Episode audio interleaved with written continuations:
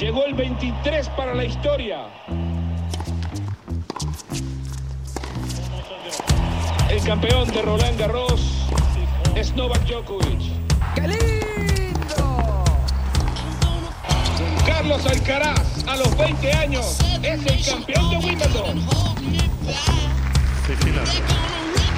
Seis años y tres meses, Novak Djokovic gana su cuarto Bienvenidos a todos a Tenis Piochas, un podcast de tres grandes amigos y fanáticos del tenis.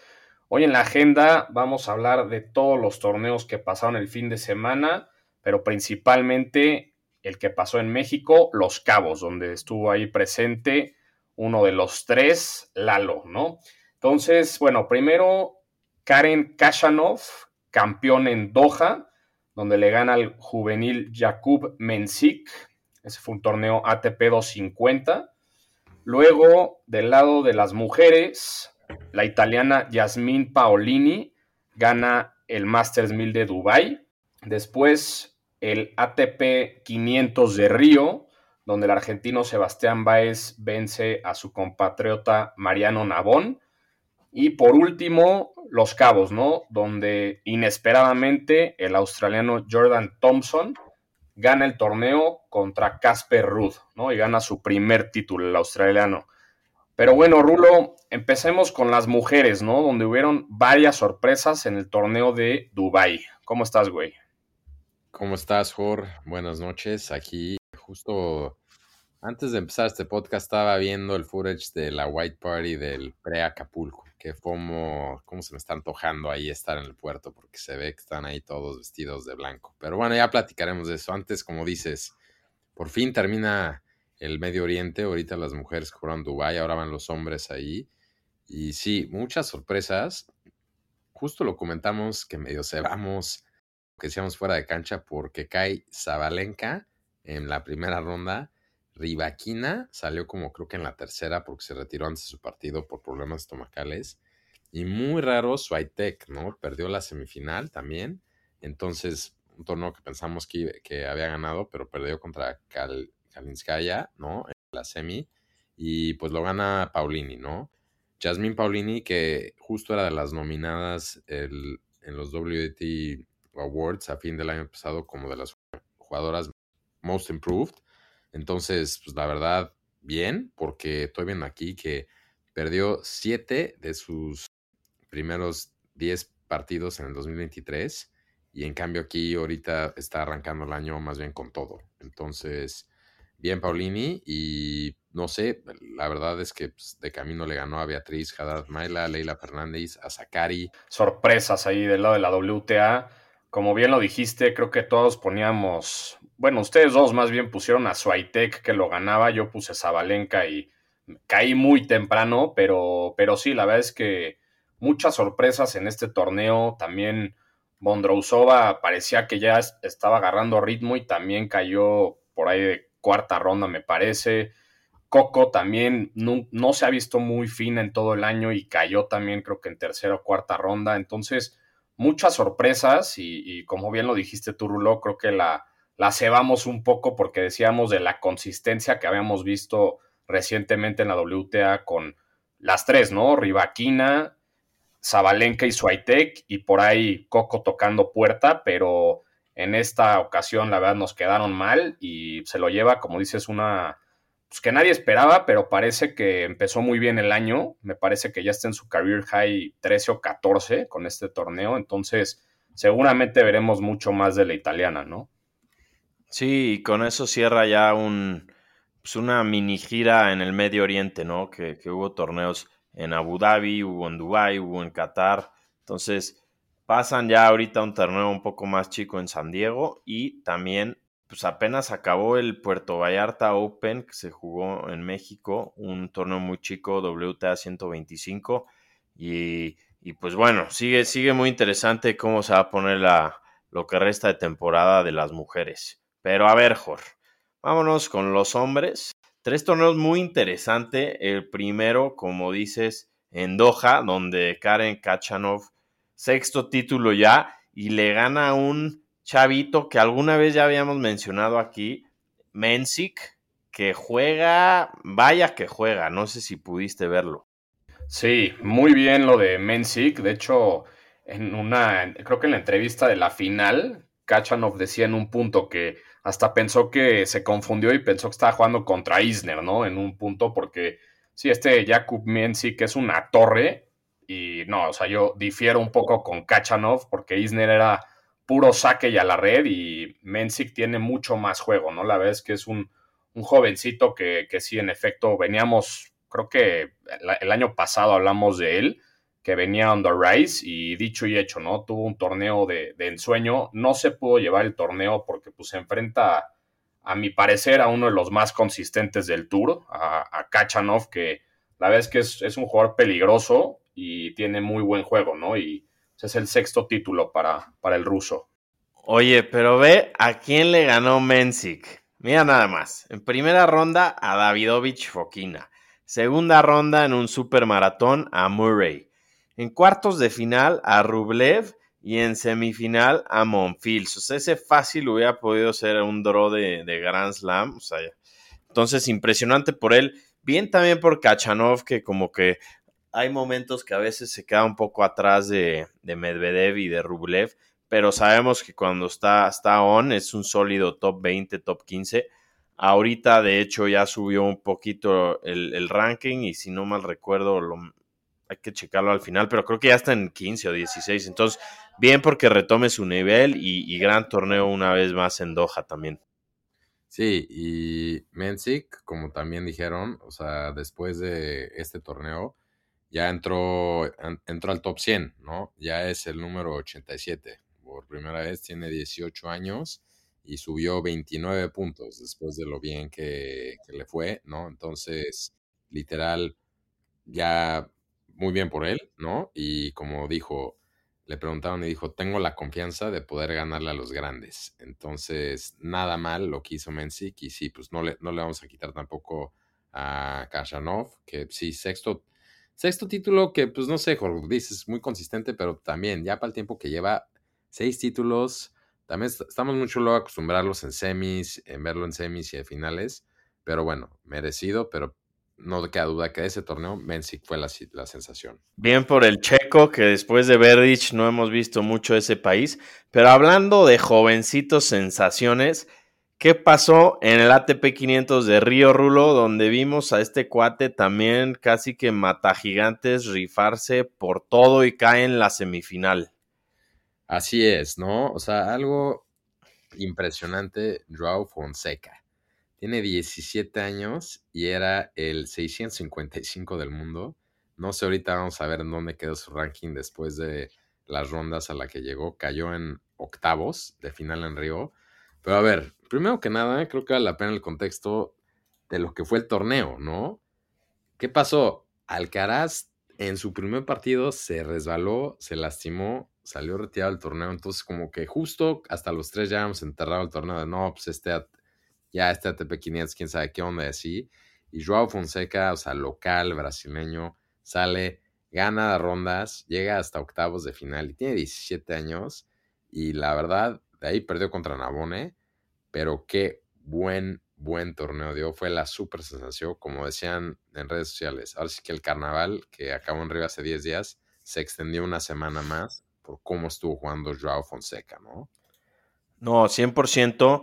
Y ahora sí que remember the name, porque este sí me late que la va a romper, no le teme a nada, tiene las ganas, tiene el físico, es derecho con two-handed backhand, brasileño, ya se probó en juniors y se ve que pues ya está en nivel de, de, profesionales. Entonces, yo creo que con este, pues esta cobertura que le dio casi todo el mundo, lo van a empezar a invitar a muchos torneos y estoy seguro que va a dar de qué hablar por muchas semanas más.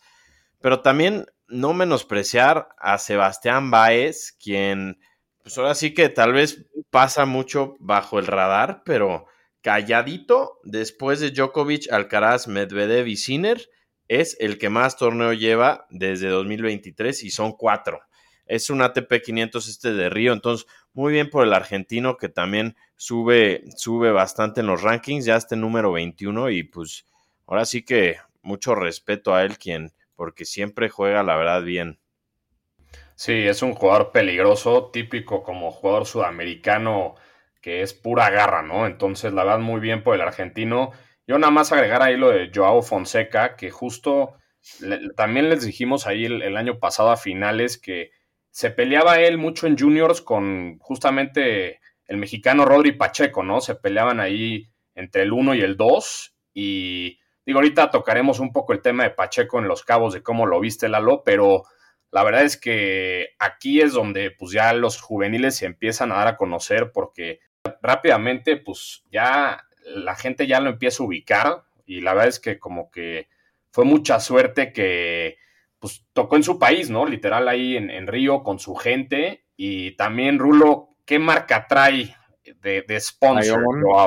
Exacto. Trae On, que ya lo habíamos visto, entonces Federer le sigue pegando fuera de la cancha, ¿no? Trae a Swiatek, trae a Shelton y ahora este cuate, entonces literal están agarrando a puro tipo de promesa. Y bueno, pero sí, bien por todo Brasil con él, porque de ahí, pues digo, fue una final entre argentinos, ¿no?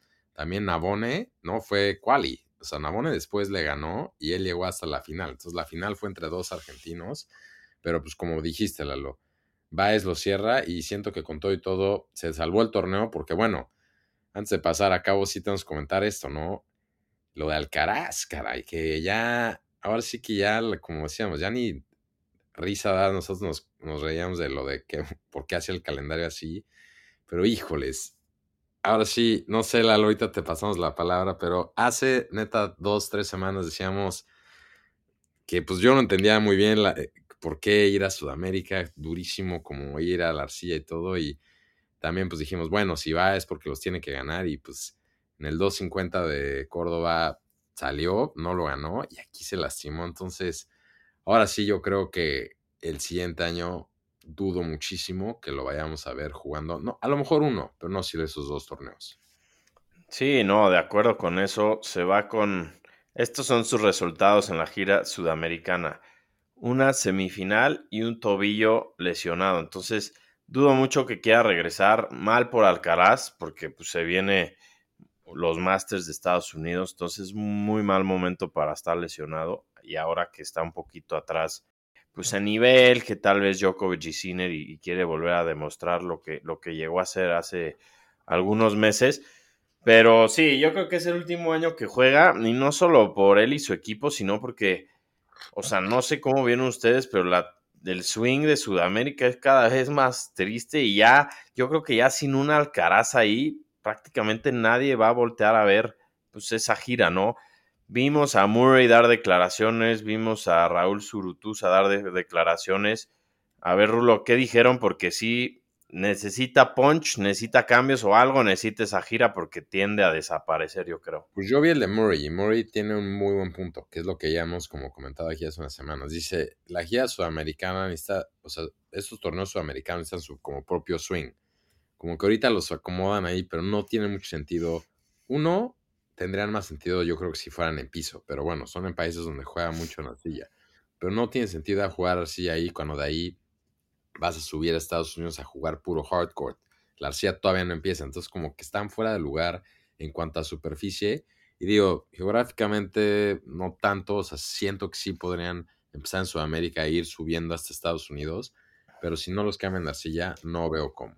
Sí, Raúl Surutusa justo también dijo que que pues anteriormente al abierto le pasaba lo mismo, ¿no? Antes era en arcilla, tenían muchas dificultades para atraer a los grandes jugadores, porque de ahí se iban a Estados Unidos. Entonces, en el momento que lo cambian a cancha dura, pues ya les empieza a interesar más a los top y, pues se convierte ahora sí que en el ATP 500 el mejor del mundo probablemente, o por lo menos el mejor de Latinoamérica. Entonces, sí, habrá que hacer cambios ahí en Sudamérica porque por lo menos para mi gusto ya, ya fue y no me interesa en lo más mínimo. Ahora enfocarnos en el swing en México, ¿no? Donde Jordan Thompson es campeón de los cabos. La verdad es que against all odds, ¿no? No creo que nadie al principio del torneo lo veía como campeón. Su road a la final, básicamente en primera ronda le gana Escobedo el mexicano, segunda a Nava el, el estadounidense en los cuartos de final se le complicó contra el juvenil estadounidense también Mikkelsen. En semis le ganó a Zverev y en la final a Casper Ruth, ¿no? O sea, no son cualquier rival. Lalo, no sé Sí. cómo lo viste tú en vivo, pero la verdad es que jugó así, pues no sé, puro corazón, ¿no? El, el australiano. El de Mickelson, Lalo, no sé si viste el de Mickelson. El de Mickelson yo lo vi en la tele y ese yo creo que fue. Ahí sí se super escapó, o sea, fue un Houdini. Iba literal, había perdido 6-0 el primero. sí. Iba 5-2 en el No, segundo. iba, 5-3. iba, iba 0-6, 1-4, 15-40. O sea, Y- y estaba. espérate, y de ahí todavía yo llegué a ver, todavía llegó a recuperar, pero sacó el otro Mikkelsen en 5-4. Algo así. Sí. Y de ahí perdió el set. O sea, el otro tuvo para sacar, o sea, juego en su saque tuvo para sacar. Entonces, ahí sí fue un ultra escape. De milagro lo sacó. Yo creo que más bien Mikkelsen, que tiene 19 y la verdad se ve que, que juega muy bien. sí. Muy poderoso, tiene un saque muy fuerte y una derecha muy fuerte, pero Thompson nunca perdió la esperanza, estaba como tratando de encontrar algo, tratando de pompearse él solito. Y pues ya en cuanto no lo puede cerrar Mickelson, de ahí se agarra. E incluso estuvo tres match points abajo. Y al final le da la vuelta a Thompson, gana 7-5 el tercer set y se clava a semifinales, donde otra vez se le complica, empieza un poco mal contra Zverev y juegan el partido más largo en la historia del Abierto de los Cabos, duró más de tres horas y lo saca, ¿no? Entonces, bueno, ya, ok, dos partidos. Luego en la final, pues ahora sí que a Ruth no se le complicó. Ahora sí que puro corazón, mucho físico, todo le salía y pues merecido Thompson que no solo se lleva el singles, sino también el dobles, pero una gran, gran edición más del Abierto de los Cabos ahora que es back to back con Acapulco, un clima fenomenal, mucha gente, se veía el estadio lleno casi siempre, gente también de, pues ahora sí que mucho americano. Vimos por ahí a Pacheco que dio un muy buen partido, también creo que le faltó un poquito en los puntos importantes, pero se le puso al tú por tú a, a Bukic y, y pierden dos tiebreaks. Los doblistas no tuvieron tanto éxito esta vez, cayó Santi creo que en cuartos de final, cayó Miki Reyes Varela creo que en semifinales, pero en general un torneazo, felicidades a Mextenis y a todo su equipo que la verdad cada año lo hacen mejor, la gente muy contenta, mucho ambiente, la verdad increíble y poco a poco se está convirtiendo en uno de mis torneos favoritos. Oye, y la gente, por ejemplo, en la final, ¿con quién estaba? ¿Con Ruth o con Thompson? Estaban más con Ruth, pero pues ya como vieron que estaba contra las cuerdas, pues ya se subieron al tren de Thompson. Bien. También porque pues, estuvo emotivo Thompson, primer título ATP de su vida, ya tiene 11 años en el tour, pero es primer torneo que levanta, entonces ahí estaba muy contento con su, con su equipo, porque no nada más jugó la final de singles y ganó el torneo, sino después de la final de singles jugó la semifinal de dobles contra Ruth, que le acababa de ganar, porque acabó muy tarde el día anterior, entonces ya no se pudo jugar, y de ahí jugó la final de singles y volvió a ganar. Entonces, increíble, tres partidos jugó el mismo día, los ganó los tres, y ahora sí que no había nada que le saliera mal a este güey, entonces muy, muy bien por el australiano. Oye, Lalo, y pregunta así, logística. ¿Confirmado ya que el próximo año lo van a volver a cambiar de fecha el torneo? Confirmadísimo, Entonces, ahorita es rumor, pero ya tengo el inside info, no regresa a febrero, regresa a la plaza a agosto, como la tenían antes, y pues la verdad difícil porque el clima estaba espectacular ahorita, en cambio en agosto es casi un infierno. pero ¿sabemos cuál es la razón del cambio inicial y luego del regreso? No, la verdad ese dato sí no lo tengo.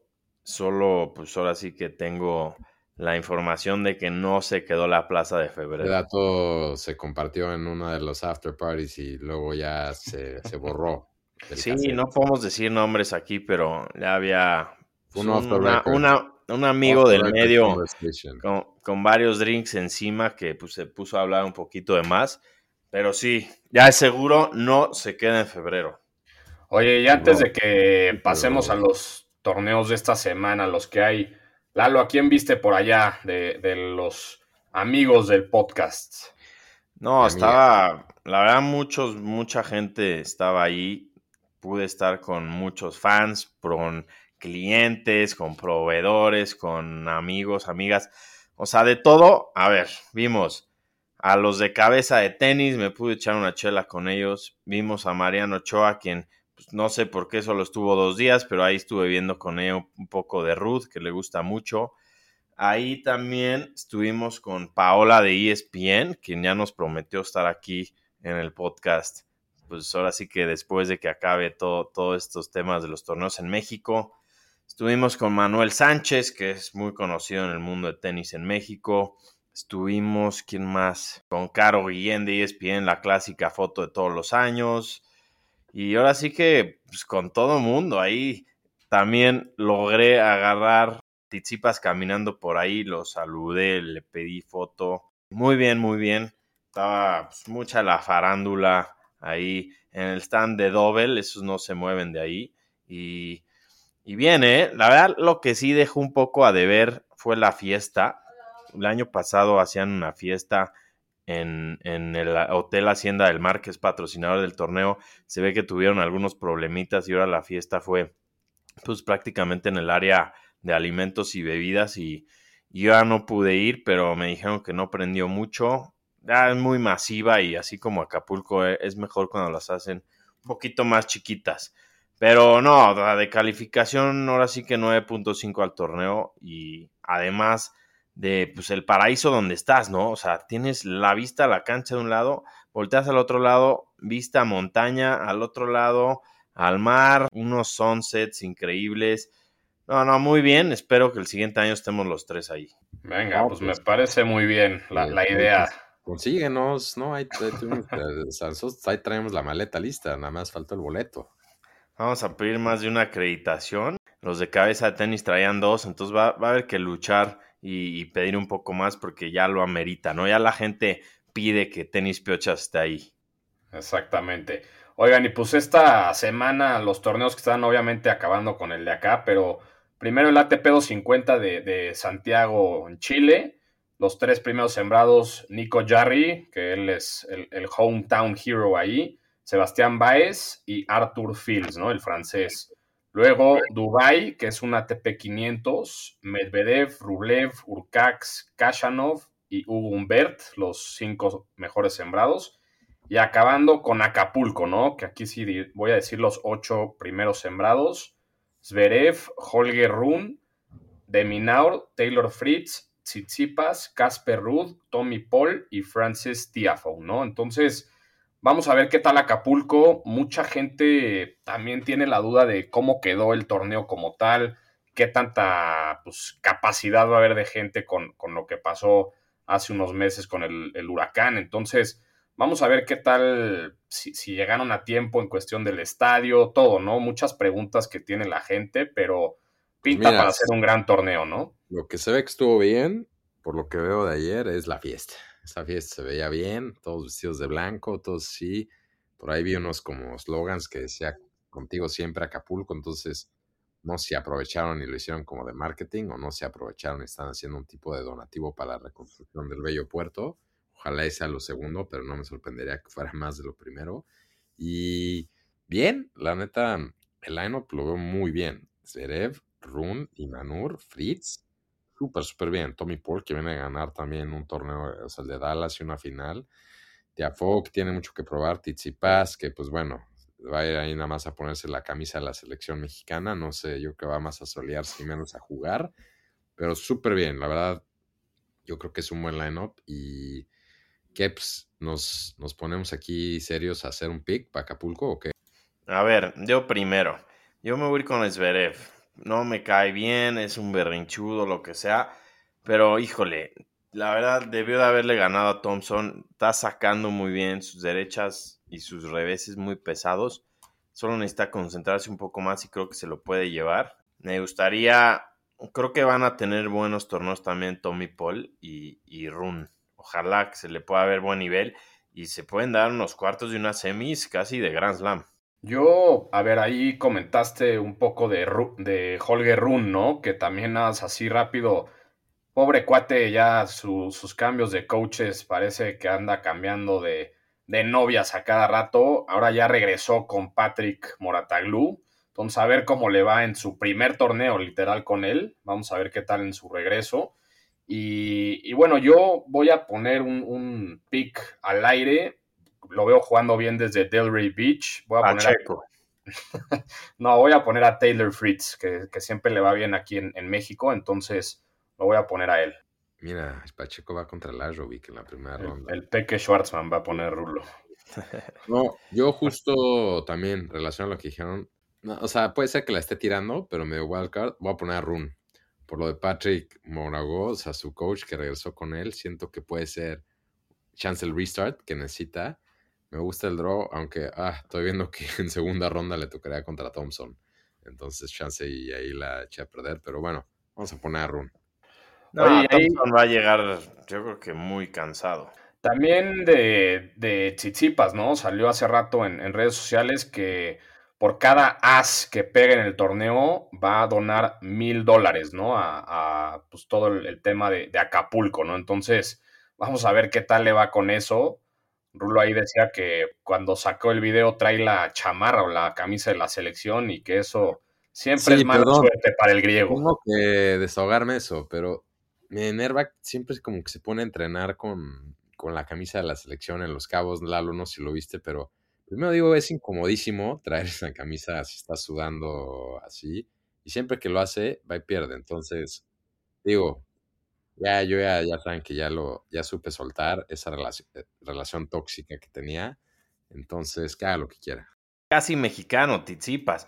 Lástima que va contra Safiulín, uno de mis consentidos que espero que le gane en primera ronda, pero sin duda va a ser un torneazo, mucha suerte a los mexicanos, Escobedo otra vez con Wildcard que van contra Offner y Pacheco Lajovic, ojalá que pueda ganar Pacheco, porque si gana podría enfrentarse a Ruth en segunda ronda. Entonces, ahí vamos a estar, vamos a estar cubriendo, vamos a estar, pues ahora sí que enseñándoles cómo es el torneo por adentro y, pues esperen muchas cosas en nuestras redes. Mandemos el top 10 rápido. Del lado del ATP, 1 Djokovic, 2 Alcaraz, 3 Sinner, 4 Medvedev, 5 Rublev, 6 Zverev, 7 Holger Run, 8 Hubi Urcax, 9 de Minaur y 10 Taylor Fritz. Y del lado de las mujeres, aquí sí hubo un poco más de movimiento. 1 Swiatek, 2 Zabalenka, 3 Coco Gauff, 4 Rivaquina, 5 Pégula, 6 Ons Javer, 7 y sube un puesto Bondrousova, 8 Qin Shen que baja un puesto, Sakari que curiosamente sube dos puestos de número 9 y 10 Ostapenko, ¿no? Que baja un puesto. Entonces, así el top 10 por los dos lados. No se diga más, vámonos con eso. Perdón, ya quedaremos a ver qué es, qué van a estar jugando la WTA esta semana. Pero ahorita nos concentramos más que nada, pues, sobre todo en Acapulco, ¿no? Entonces, Lalo, éxito y a ver si por ahí sorprendemos con una appearance joro yo. Oye, y una, una cosa más, breaking news.